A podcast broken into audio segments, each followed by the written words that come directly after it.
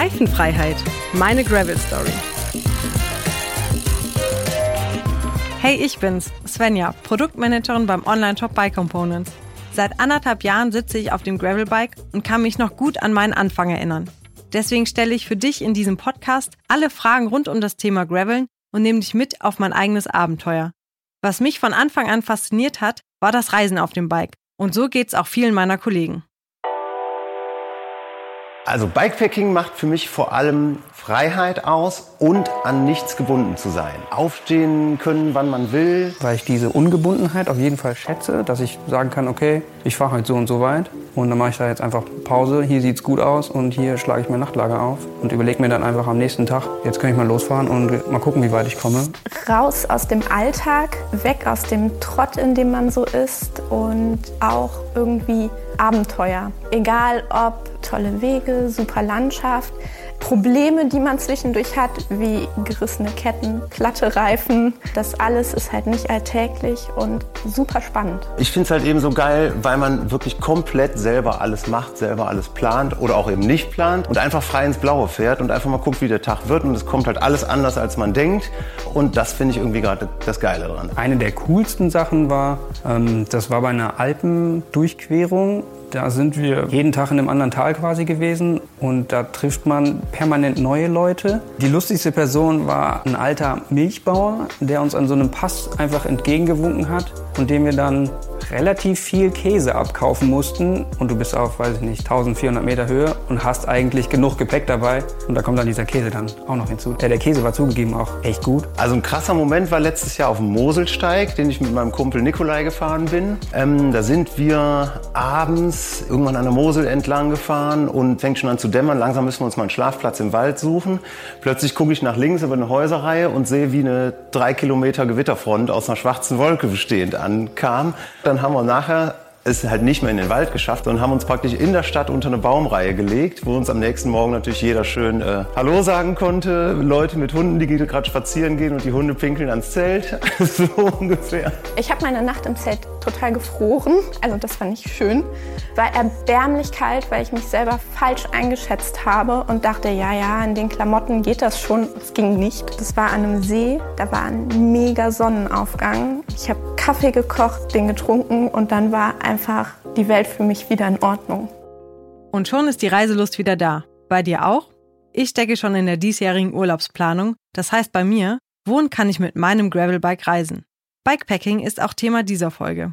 Ich treffe mich mit meinem Kollegen Dennis, der schon oft mit seinem Rad gereist ist.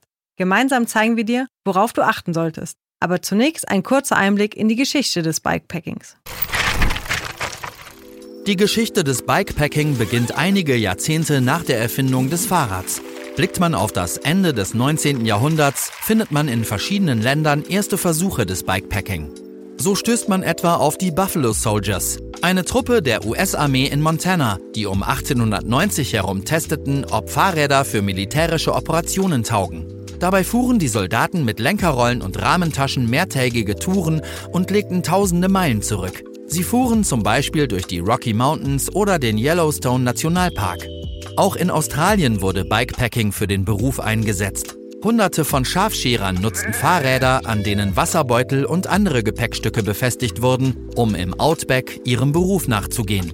Damit verdrängte das Fahrrad mancherorts das Pferd, bis zur Erfindung des Autos. Aber man findet auch viele Geschichten von Abenteurern aus dieser Zeit.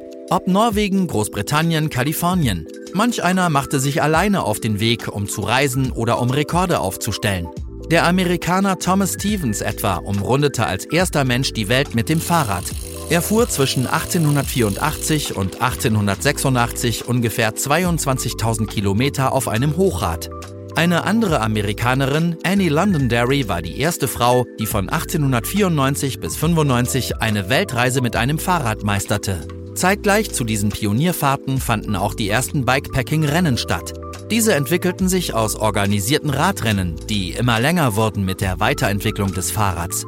So wurde 1891 das 560 Kilometer lange Bordeaux-Paris und nur wenige Monate später das 1200 Kilometer lange Paris-Brest-Paris gefahren. Und auch bei der Tour de France, die erstmals 1903 ausgetragen wurde, waren die Fahrer anfangs auf sich allein gestellt. Das änderte sich mit der Professionalisierung der Etappenrennen, sodass die Radsportler immer stärker von außen supportet wurden. Erst viele Jahrzehnte später erlebte das Format Bikepacking-Rennen wieder einen Aufschwung. 1987 zum Beispiel fand erstmals das 200-Meilen-Rennen Idata Bike statt. Die Teilnehmer fuhren auf teils schneebedeckten Offroad-Wegen in Alaska mit für diese Zeit gewöhnlichen Mountainbikes. Auch hier wurden die Strecken mit der Zeit immer extremer und länger. Straßenbasierte Bikepacking-Rennen begannen mit dem World Cycle Race im Jahr 2012. Ein Jahr später sorgte das erste Transcontinental Race in Europa für Aufmerksamkeit. Mittlerweile gibt es zahlreiche Rennen oder Veranstaltungen, bei denen Bikepacking zur Teilnahme dazugehört. Viele Menschen nutzen ihr Rad aber auch einfach so zum Reisen, um sich unabhängig von Zeit, Ort und Regeln fortzubewegen. Wie auch beim Graveln gibt es viele verschiedene Formen des Bikepacking. Es gibt kein richtig oder falsch. Zum Beispiel ist es egal, ob man mit dem Bike von einem Hotel zum nächsten reist oder komplett autark im Zelt übernachtet. Über unsere unterschiedlichen Abenteuer erzählen dir Dennis und ich jetzt mehr. Der Dennis und ich, äh, wir haben uns beide gedacht, dass wir heute für die Podcastaufnahme in den nahegelegenen Würselner Stadtpark direkt bei uns um die Ecke vom Büro hinfahren, denn das Wetter ist super, die Sonne scheint, es ist alles am Blühen, es ist grün, es ist noch leicht frisch, aber ähm, man kommt sofort in dieses Bikepacking-Thema oder Feeling. Ähm, bevor wir wohl anfangen, Dennis, äh, wer bist du und was machst du bei Bike Components? Ja, erstmal vielen Dank für die Einladung in den Podcast. Sehr gerne. Ähm, ja, ich bin Dennis. Ich äh, bin jetzt seit knapp drei Jahren bei Bike Components. Habe damals im Marketing angefangen und bin dann äh, ja, Anfang des Jahres jetzt in die IT rübergegangen. Äh, schimpfe mich Head of Data und äh, bin im Prinzip dein Mann, wenn du irgendwelche Zahlenauswertungen oder ähnliches brauchst, dann äh, liegt es in meinem Aufgabenbereich, dir das zu besorgen. Genau, und heute reden wir darüber, wie du zum Bikepacking gekommen bist und äh, was du äh, unserem Zuhörer darüber alles so erzählen kannst. Ja, gerne. Ich würde vorschlagen, da vorne äh, kommt auf einmal eine Banke immer näher in der Sonne. Äh, das sieht für mich nach einem perfekten Platz aus, um loszulegen. Wir sind angekommen, die Sonne scheint uns ins Gesicht. Zeit, übers Bikepacken zu reden. Äh, ja, wie bin ich zum Bikepacken gekommen? Das ist äh, eigentlich relativ einfach erklärt. Also ich bin zwar früher immer mal so Radreisen gefahren, noch klassisch mit äh, den Ortliebtaschen. Äh, dann war eine ganz lange Pause dazwischen, äh, in der ich mich eher so aufs Wandern konzentriert habe und lange Wandertouren gemacht habe. Und ähm, ja, irgendwann hat dann jemand aus meinem äh, ja, Instagram, Twitter, Dunstkreis äh, mit dem Bikepacken angefangen, hat sich ein Gravelbike gekauft und mich hat das halt so begeistert, äh, dass ich da auch auf die Suche gegangen bin. Und ähm, mir hat dann auch noch ein Freund dabei geholfen, den ich aus der Wanderszene kannte. Und der hat äh, vorher ein Bein verloren und der konnte auch nicht mehr wandern. Und dann habe ich gesagt, hey, das passt perfekt alles, lass uns doch einfach eine Radtour machen. Ja. Und ähm, dann sind wir halt äh, ja, zusammen, haben wir mein erstes Gravel Gravelbike gekauft und äh, sind dann halt auch gleich auf eine Bikepacking-Tour gestartet. Total interessant, wie sich das so entwickelt. Von, von Wandern über zigtausende Ecken, bis man dann das erste Mal auf dem Gravelbike sitzt und äh, eine Bikepacking-Tour macht. Kannst du mir sagen, was du besonders daran findest? Also was macht für dich das Bikepacking aus? Ja, also interessant finde ich vor allem, ähm, wenn ich es mit dem Wandern vergleiche, du kannst halt viel höhere Reichweiten erzielen und du bist ziemlich frei auf dem Bike unterwegs. Gerade jetzt mit den neuen Gravel-Bikes bist du auch nicht mehr daran gebunden, entweder nur die Straße äh, zu fahren oder äh, ein Mountainbike zu nehmen und dann halt äh, zwar einen Trail fahren zu können, aber dafür äh, kommst du auf der Straße nicht mehr so gut voran und so. Und diesen ganz guter Kompromiss. Äh, und das erhöht halt extrem die Reichweite.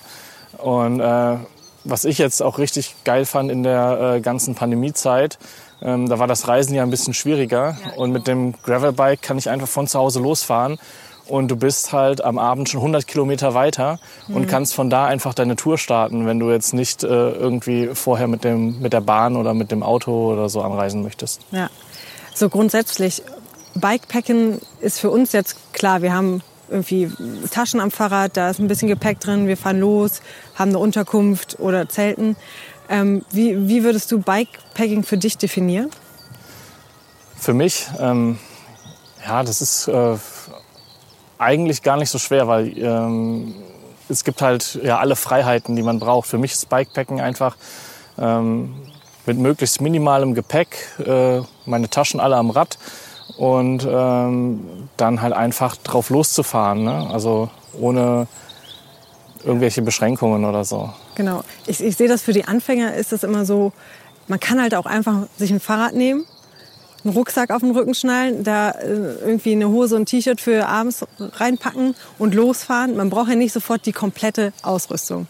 Bikepacken ist für mich so losfahren und nicht wissen, wo man abends ankommt oder wie man dort ankommt, ob man erschöpft ist, was man erlebt hat den Tag über und halt am nächsten Tag sofort weiter mit dem Fahrrad entweder wieder nach Hause oder in eine andere Richtung fährt. Und ich glaube, Bikepacken ist so, wenn ich an meine Anfänge zurückdenke, einfach mal dieses diesen Schlafplatz, Schlafplatz wechseln. Also wir verbringen das Wochenende sowieso auf dem Fahrrad, samstags und sonntags. Warum muss man dann Samstagabend wieder zu Hause sein, im eigenen Bett schlafen, wenn man dann nicht auch einfach sich Taschen nehmen kann, ein bisschen Ausrüstung reintut und irgendwo anders übernachtet und sowieso am nächsten Tag wieder aufs Fahrrad steigt? Genau. Ja, und wie du schon gesagt hast, die Einstiegshürde ist eigentlich relativ gering. Wenn du ein Fahrrad hast und einen Rucksack, kannst du schon loslegen. Ähm, und wenn du dann merkst, okay, nach der ersten Tour, wo du vielleicht mal einen Overnighter gemacht hast äh, und einfach nur äh, vielleicht halt auch bei Bekannten geschlafen hast oder so und am nächsten Tag wieder nach Hause fährst ähm, und dir gefällt das, dann kannst du ja immer noch äh, einen Schritt weiter gehen und sagen, hey, ich will das Gewicht jetzt von meinem Rücken weg, ich will es ans ja. Fahrrad machen und kaufst dir dann die Taschen, die du brauchst. Genau. Du hast eben schon gesagt, wie du zum Bikepacken gekommen bist. Was war dann die erste Tour? Also wo bist du dahin und äh, was habt ihr so erlebt? Die, die allererste Tour, die ging tatsächlich fast von der Haustür weg äh, in die Eifel. Ähm, ich habe ja eben schon erzählt, wir hatten halt einen dabei, der, sein, der vorher äh, sein Bein verloren hatte. Und der hat sich so ein Liegerad als äh, äh umgebaut, sodass er damit auch Gravel-Strecken fahren kann. Mhm. Und äh, wir haben alle unsere äh, alten Wanderkollegen gepackt, die sich Fahrräder gekauft hatten und sind direkt ab in die Eifel ja, okay. und sind da dann äh, irgendwie an einem verlängerten Wochenende äh, knapp 300 Kilometer gefahren und äh, ja, einmal eine Rundtour durch, die, äh, durch das heimatliche Mittelgebirge sozusagen. Also es war schon eine Tour, wo ihr euch auskanntest, wo du auch schon mal warst oder wo du wusstest, auf was du dich einlässt, nur halt jetzt über drei Tage gestreckt und über 300 Kilometer. Genau, also viele von den Strecken oder halt zumindest die äh, Umgebungen dort habe ich schon erwandert und ja. äh, ähm, kannte auch ungefähr Schlafplätze, wo wir halt übernachten wollten. Und ja, dementsprechend war das jetzt äh, ja, keine große Hürde. Und äh, ja, das, für mich war eher das Neuland dann äh, das lange Radfahren. Ja. Ähm, da, da kommt man dann, also die Lernkurve ist auch relativ steil am Anfang. Mhm. Ähm, Gerade wenn man schon mal länger auf Gravel unterwegs war. Und wir haben echt eine Strecke rausgesucht, die kaum Asphalt hatte. Ja. Äh, und am dritten Tag, da waren meine Hände dann so taub, dass ich gar nicht mehr richtig schalten konnte, sondern immer so mit dem ganzen Arm vorne den Schalthebel äh, reindrücken musste, um ja. überhaupt irgendwie hoch und runter schalten zu können. Und oh, äh, da habe ich dann ganz schnell gemerkt, so okay, du musst da irgendwas dran tun. Also einerseits ist es natürlich Training und äh, Sitzposition, aber äh, dann halt auch äh, so Sachen wie gepolsterte Handschuhe, die ich mir dann zugelegt habe mhm. äh, und dickeres Lenkerband äh, vorne drauf, dass mir einfach sowas nicht nochmal passiert. Okay abgesehen von dem Untergrund und von den körperlichen Beschwerden, äh, seid ihr im Sommer oder wann seid ihr gefahren? Hattet ihr noch so das Problem mit dem Wetter oder war das so kalkuliert, dass das auf jeden Fall eine angenehme Komponente ist auf dieser ähm, Tour? Ja, also wir hatten eigentlich gedacht, das ist eine angenehme Komponente. Äh, wir sind halt im Anfang Mai war das, sind mhm. wir losgefahren. Ähm, und ja, also das, das Wetter war eigentlich recht angenehm. Nachts war es halt dann doch noch recht kühl. Ähm, ich weiß nicht, wenn du schon mal in der äh, Eifel übernachtet hast, äh, gerade in der Nähe vom Hohen Fenn, da äh, sind dann eher die Mücken dann das Problem. Und die mhm. waren genau zu dem Zeitpunkt, äh, sind die alle irgendwie geschlüpft, äh, oh weil die Sonne rauskam. Und ja, wir haben uns dann halt äh, ganz dick einpacken müssen, um nicht zerstochen zu werden. Ach scheiße. Ja, okay, das äh, mindert dann natürlich die Freude. Aber solange es ja nicht regnet oder friert, hat man wenigstens so die Sonne oder eine angenehme Temperatur, womit man unterwegs ist. Äh, würdest du sagen, dass das eine der schönsten Touren war oder hast du danach noch verrücktere oder schönere Touren erlebt, wo du sagst, ich denke zwar super gerne an die erste Tour zurück, aber das war mein Highlight? Ähm, Ja, also das war definitiv eine schöne Tour, die wir da gemacht haben. Äh, aber das kann ich über so gut wie jede Tour äh, sagen, Ja. die ich bisher gemacht habe. Also ähm, egal, ob es jetzt eine Tour war, wo wir im Zelt geschlafen haben oder im Hotel, es gab immer tolle Erlebnisse. Ähm, ich bin ein großer Fan davon, immer mit äh, anderen Leuten unterwegs zu sein. Man kann sich austauschen, man lernt die kennen und ähm, man erlebt einfach eine tolle Zeit zusammen, egal wo und wie man unterwegs ist. Ähm, vielleicht so zwei Highlights, die äh, mir in den letzten drei Jahren so äh, in den Kopf kommen, Das sind einmal eine Tour, die wir in Bayern gemacht haben, kurz nach dem Hochwasser. Und äh, es war dann tatsächlich so, dass der Radweg dann teilweise so 50 Zentimeter bis einen Meter unter Wasser stand und wir halt Oh äh, entweder absteigen mussten und das Rad irgendwie da durchheben äh, mussten oder äh, wir sind halt durchgefahren, wenn es halt äh, nicht Ja. zu krass war. Und äh, das war schon so ein bisschen, hat mich das so an meine Erlebnisse damals von Wandertouren in Skandinavien erinnert, wo man dann mal so einen Fluss äh, furten muss. Ja. Und äh, das war schon relativ cool und äh, vor allem, weil das halt einfach hier in Deutschland war und äh, ja, einfach so, so ein kleines Abenteuer. Auch wenn es für die Leute vor Ort wahrscheinlich nicht so toll war, dass deren Keller vollgelaufen Ja, sind. klar. Aber für uns in dem Moment äh, war es halt echt ein Abenteuer. Dein äh, zweites Abenteuer würden wir uns dann gerne bis zum Schluss aufbewahren, weil dann kannst du ähm, unserem Zuhörer erzählen, was dir noch alles passiert ist. Ich würde nämlich jetzt wieder zurückgehen und wieder auf diesen Einstieg auf, ein, auf das Mikroabenteuer im Bikepacking zurückgehen. Denn also ich bin jetzt äh, anderthalb Jahre unterwegs auf dem, auf dem äh, Gravelbike und ähm, bin ja auch sofort ins äh, Bikepacking gestartet. Ähm, und bei mir war es ein Mikroabenteuer. Das heißt, ich bin halt, äh, äh, wir sind samstags losgefahren, Samstagabend woanders geschlafen und sonntags sind wir wieder zurück. Warum eignet sich so ein Trip für dich, auch so wenn man drüber nachdenkt, für Anfänger besonders gut? Ich meine, das Schöne ist natürlich, äh, wie ich anfangs auch schon mal erwähnt habe, du kannst es halt relativ einfach planen und die Gefahr, dass, dass du halt mittendrin merkst, ah, das passt jetzt gerade doch nicht so für mich, äh, die ist halt nicht so groß, weil du halt jederzeit aussteigen kannst, eventuell den Weg auch kennst. Und äh, wenn du deinen Übernachtungsplatz äh, ähm, auch so wählst, dass er für dich komfortabel ist, äh, entweder eine Übernachtung bei Bekannten, Verwandten, Freunden, ähm, oder wenn du sagst, du willst zelten, dann kennst du vielleicht irgendwen, äh, der einen Schrebergarten hat oder, ähm, oder äh, auch dich so mal im Garten schlafen lässt.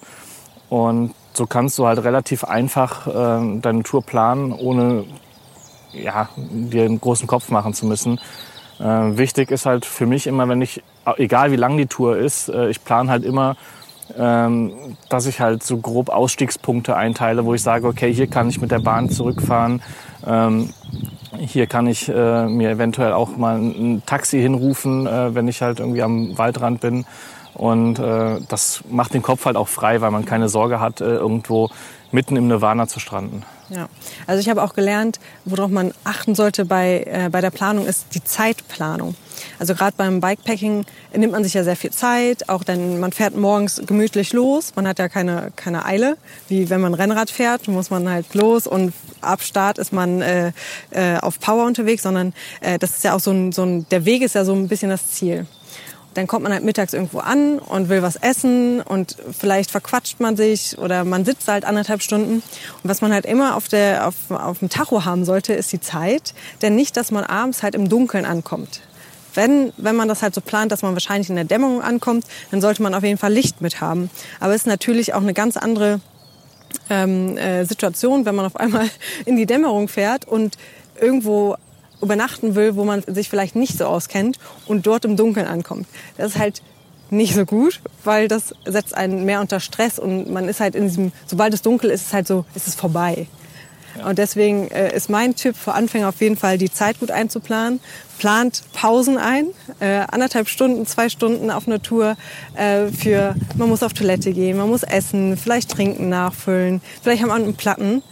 Und äh, wenn man ein, eine angenehme und ruhige äh, Bikepacking-Abenteuer haben will, dann äh, sollte man definitiv schauen, dass man vor der Dämmerung am Ziel ankommt. Ja, ja, das ist sehr wichtig. Also ich meine, was natürlich dabei hilft, ist, man plant seine erste Tour erstmal im Sommer. Ja. Ähm, zur Not nimmt man sich halt auch je, eh immer noch eine Stirnlampe mit. Die kann einem gerade im Wald halt auch äh, dabei helfen, den Weg besser zu sehen, wenn man dann noch doch mal im Dunkeln fahren muss.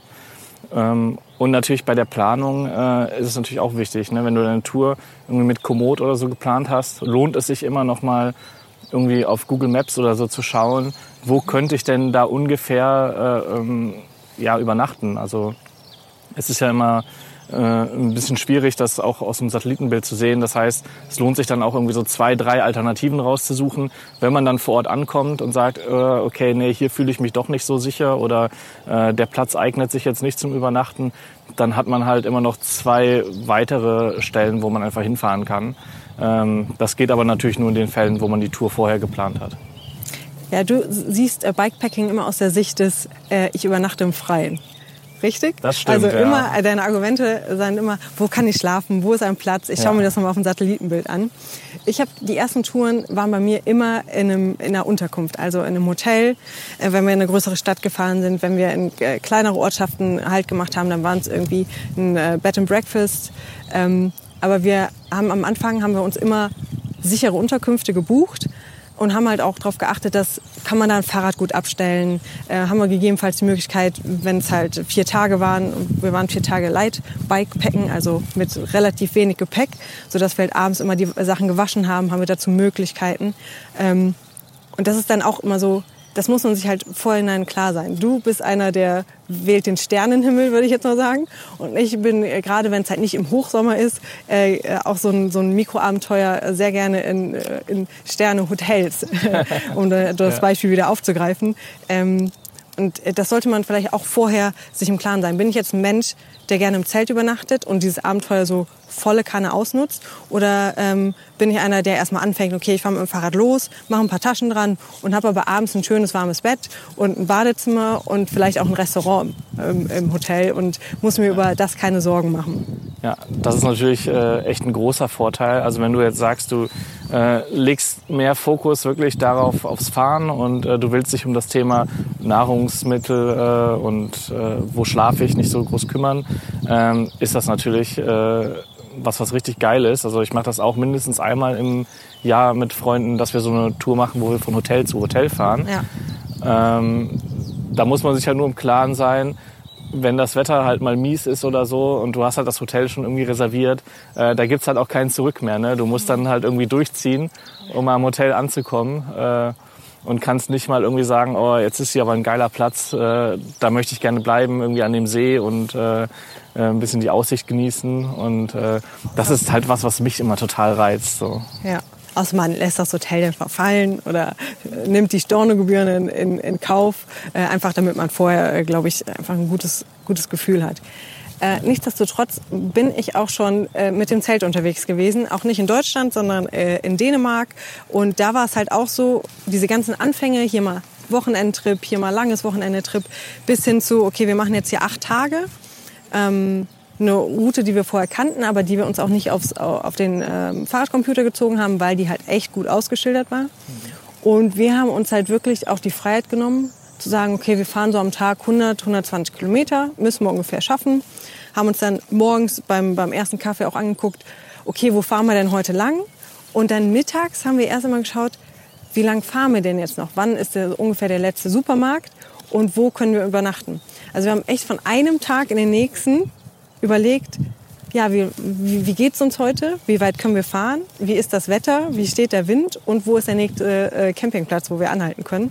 Und ich glaube, das äh, ist auch, wenn man von diesem Mikroabenteuer weggeht, kommt man irgendwann halt auch in dieses, okay, jetzt will ich vollkommen alleine unterwegs sein. Ich will ähm, mittags entscheiden, wo ich schlafe. Oder wenn ich einen Platz sehe, wie du auch gerade gesagt hast, den, den ich toll finde, dann bleibe ich halt hier auch, weil ich die Zeit dazu habe und weil ich es hier gerade schön finde. Und ich finde, das macht so das Bikepacken für mich aus.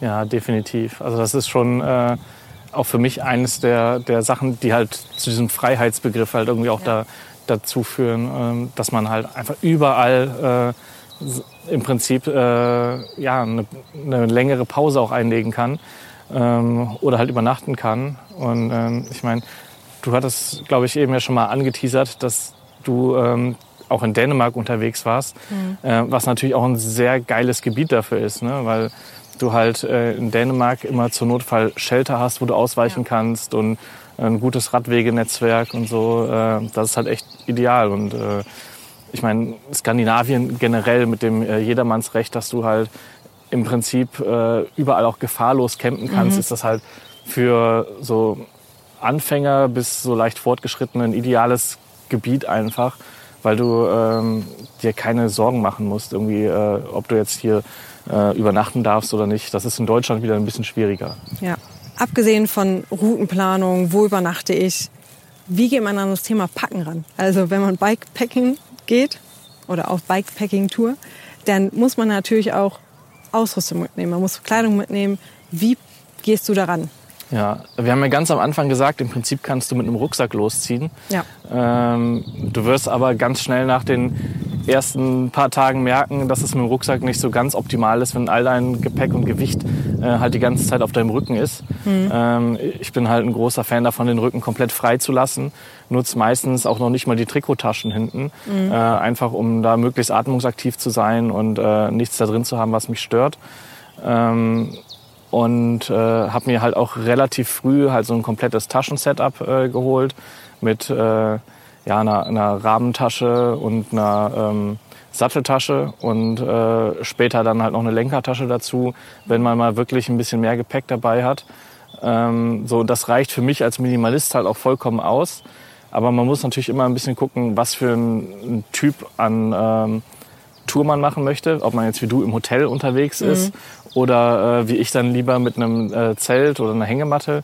Ähm, da brauchst du natürlich noch viel mehr Sachen dabei, also Kocher, ähm, ja. äh, das äh, ja die die Schlafmöglichkeiten, Schlafsack, das Zelt und eine Isomatte und äh, das nimmt halt alles Platz weg. Mhm. Und ich finde, beim Bikepacken ist halt für mich immer die, äh, das Allerwichtigste das Packmaß von, von solchen ja. Gegenständen. Ne? Also mir geht es da weniger auch ums Gewicht, das spielt nur eine sekundäre Rolle, weil ich es ja nicht tragen muss, also maximal mal einen Berg hochschieben muss. Äh, aber ähm, ja, das Packmaß ist da für mich echt entscheidend, weil ich alles möglichst kompakt am Rad haben möchte und äh, auch versuche, möglichst aerodynamisch dann zu packen. Mhm. Ähm, deswegen bin ich auch damals direkt weg von diesen klassischen Ortliebtaschen.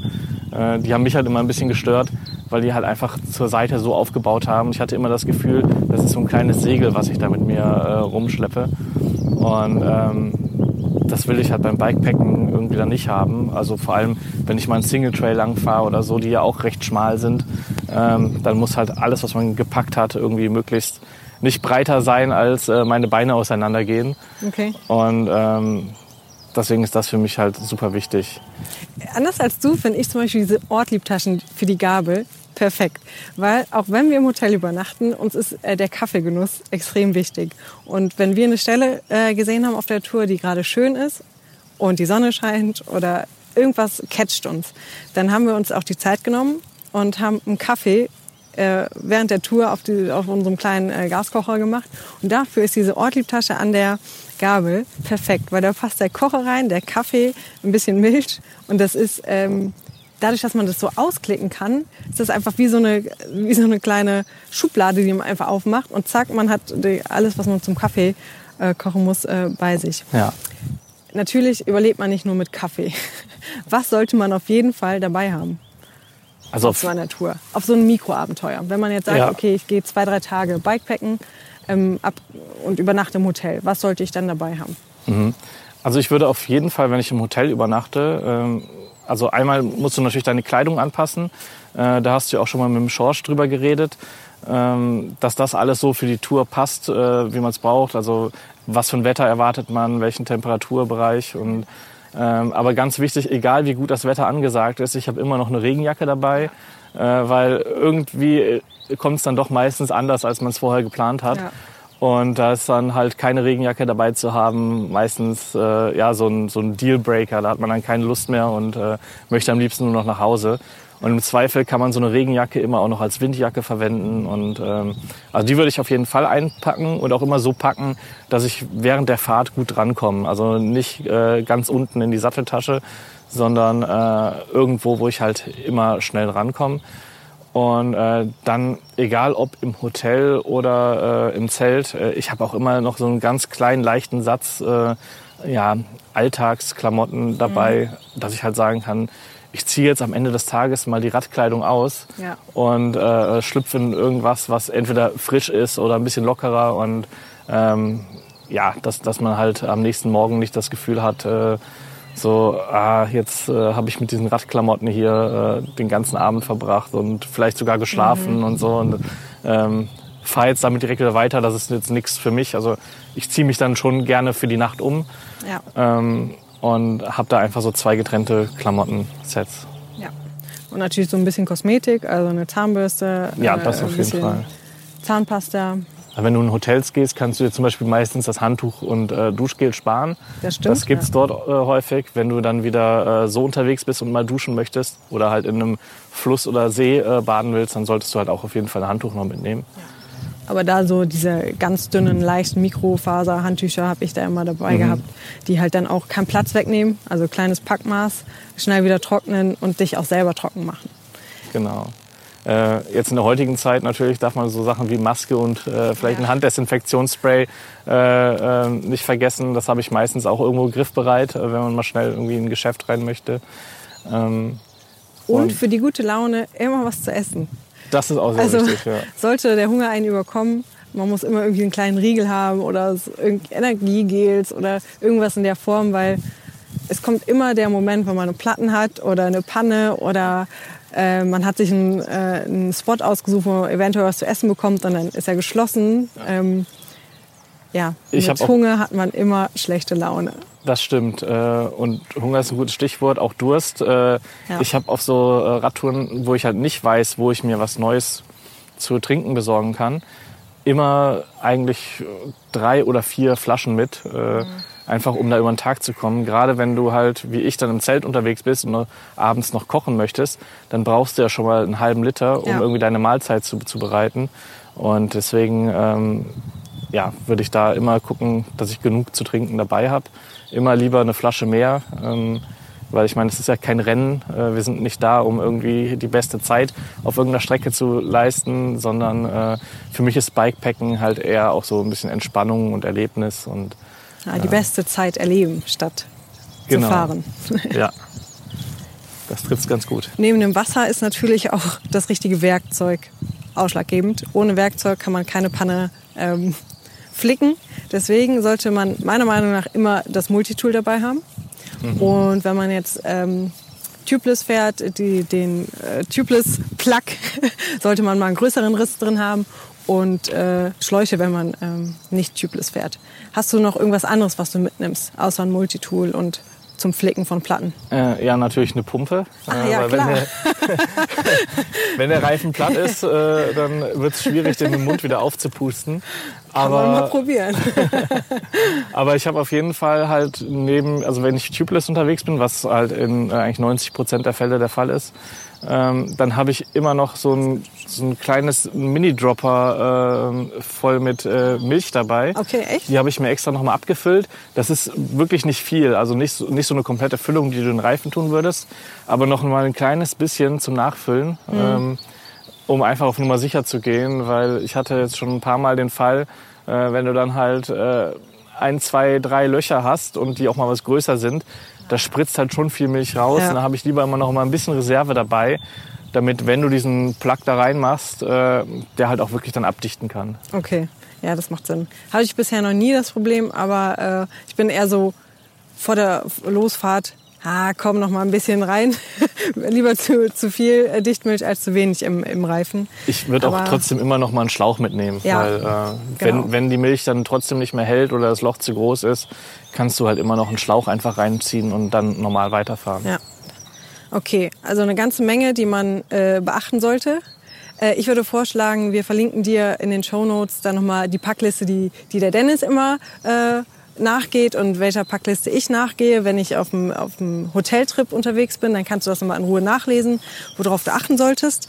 Ähm, auch zu den Taschen. Also wir haben zwar darüber gesprochen, okay, man kann mit dem Rucksack anfangen, aber ähm, du bist dann umgestiegen mit kleinem Packmaß. Ähm, man kann ja verschiedene Taschen am Fahrrad befestigen. Von, von Satteltasche bis hin Lenkertasche, Rahmentaschen, Gabeltaschen, Top-Tube-Taschen. Da gibt's eine ganze Menge. Das würde hier den Rahmen komplett sprengen. Deswegen äh, verlinken wir dir auch in den Shownotes die Taschen nochmal, die wir auf unseren ähm, Ausfahrten benutzen. Ähm, eins ist gesagt, man sollte, bevor man losfährt, alles einmal einpacken, was man mitnimmt, wieder auspacken und wieder einpacken. weil das ist genau wie wenn man ein neues Zelt kauft.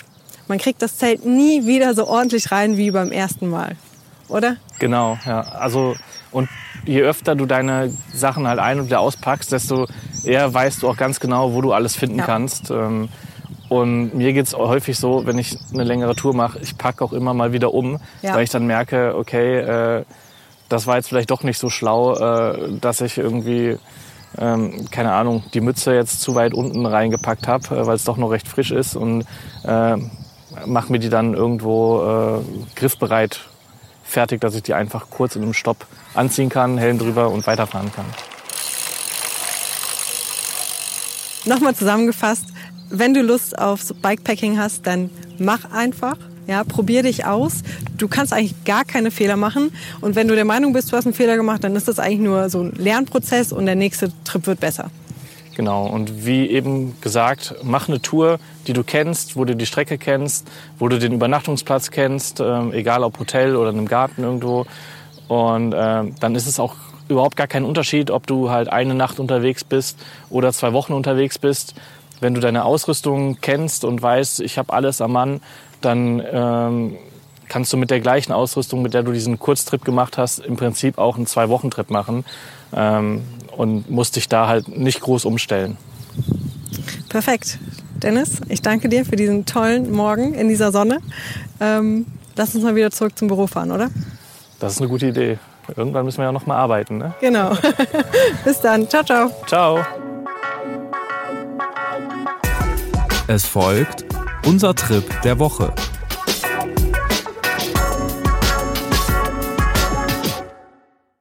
Dass man auch in Deutschland wunderbar Bikepacking-Abenteuer erleben kann, hast du ja bereits mitbekommen. Wenn ich aber mal so ein richtiges Abenteuer erleben will und trotzdem immer noch so ein kleines Safety-Backup möchte, dann kann ich dir nur empfehlen, äh, dir mal Skandinavien, ganz speziell den Norden Skandinaviens, so schwedisch Lappland anzusehen. Denn das ist für mich so meine absolute Abenteuer-Wohlfühloase. Von klaren Flüssen, aus denen man das Wasser bedenkenlos trinken kann, bis hin äh, zu endlosen Straßen, tollen Gravelpisten und ähm, ja, einfach wunderbaren Landschaften ist dort einfach alles zu finden. Und ganz besonders gefällt mir dort, dass ich mich nicht so sehr darum kümmern muss, darf ich hier mein Zelt aufschlagen, muss ich irgendwas beachten, äh, denn das Jedermannsrecht gibt dir ähm, gerade in äh, Norwegen, Schweden und Finnland äh, häufig die Möglichkeit, dein Zelt äh, egal wo aufzustellen, solange du damit niemand anderen störst und äh, solange du außerhalb der Reichweite von irgendwelchen Wohnhäusern bleibst. Und gerade in Lappland liegen die oft sehr weit auseinander, so dass man da keine Probleme hat. Man muss sich natürlich ein wenig auf das Wetter vorbereiten, denn äh, selbst im August hatte ich schon äh, leichten Schneefall erlebt. Aber wenn man damit klarkommt und das einem nichts ausmacht, dann kann man dort echt die genialsten Sachen erleben. Ich habe dort bereits von der Ferne aus Bären beobachten können, äh, hatte Rentiere, die direkt neben meinem Zelt standen und mir beim Frühstück oder Abendessen zugesehen haben. Ähm, es gibt einfach ein unglaubliches Gefühl der Freiheit, wenn man dort ähm, über die weiten Flächen fährt. Und wenn man so wie ich nicht so der Bergfahrer ist, kann man da trotzdem ein recht geiles Hochgebirgsfeeling erhaschen, äh, ohne sich ja um hunderte Meter hohe Steigungen kümmern zu müssen. Äh, das finde ich ganz besonders genial. Bevor du dich jetzt aber direkt in dein Lappland-Abenteuer stürzt, möchte ich dir noch ein paar Tipps zur Ausrüstung mitgeben. Wichtig finde ich ein richtiges Zelt, wo man auch mal einen Vormittag abwettern kann, äh, ein Schlafsack, der bis so minus 5 Grad ausreichend sein sollte und ausreichend Platz für Nahrung in deinen Taschen, denn die Geschäfte liegen dort nicht so dicht beieinander, wie du das vielleicht hier aus Mittel- oder Südeuropa gewöhnt bist. Und äh, zur Anreise, äh, du kannst natürlich auch direkt mit dem Rad dort äh, anreisen, fährst hier in Deutschland los und ähm, wenn du ein paar Wochen Zeit hast, kannst du ganz gemütlich damit auch in den hohen Norden fahren. Äh, wenn du nicht so viel Zeit hast, was den meisten von uns sicherlich so geht, dann kannst du auch bequem mit dem Zug oder mit dem Flugzeug beispielsweise direkt nach Kiruna anreisen und von dort direkt starten. Also hunderte Kilometer feinster Gravel, wenig Verkehr, Rentiere, klare Seen und Flüsse und das Gefühl von richtiger karger Wildnis umgeben zu sein. Schwedisch Lappland, mein Trip der Woche. Ich würde am liebsten jetzt sofort meine Taschen packen, mich aufs Fahrrad setzen und losfahren. Zum Glück steht der nächste Urlaub schon vor der Tür. Dein nächstes Bikepacking-Abenteuer steht auch bald an? Dann hast du jetzt die Chance, den neuen Ortlieb Seatpack QR zu gewinnen. Und so machst du mit. Schreib uns eine E-Mail an reifenfreiheit@bike-components.de und beantworte die Frage, wo hat Dennis seinen allerersten Bikepacking-Trip gestartet? Ich hoffe, dir hat die Folge gefallen und wir konnten dir Lust auf dein eigenes Bikepacking-Abenteuer machen. Wenn du mehr wissen willst, abonniere ganz einfach diesen Podcast und schreib uns, was dich interessiert unter der E-Mail-Adresse reifenfreiheit at bike-components.de. Für die Reise benötigst du auch die passende Ausrüstung, ob Taschen, Isomatten oder Zelte. Worauf du hier achten solltest, ist Thema der nächsten Folge. Ich werde die Automarke VD besuchen, um mich für meine nächste Ausfahrt beraten zu lassen. Ich freue mich schon drauf. Bis dann, deine Svenja.